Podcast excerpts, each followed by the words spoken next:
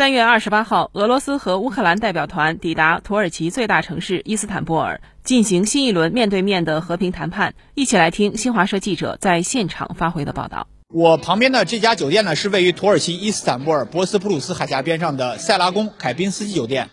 俄罗斯代表团的飞机当地时间下午四点左右在阿塔图尔克机场降落，随后代表团呢就直接入住了该家酒店。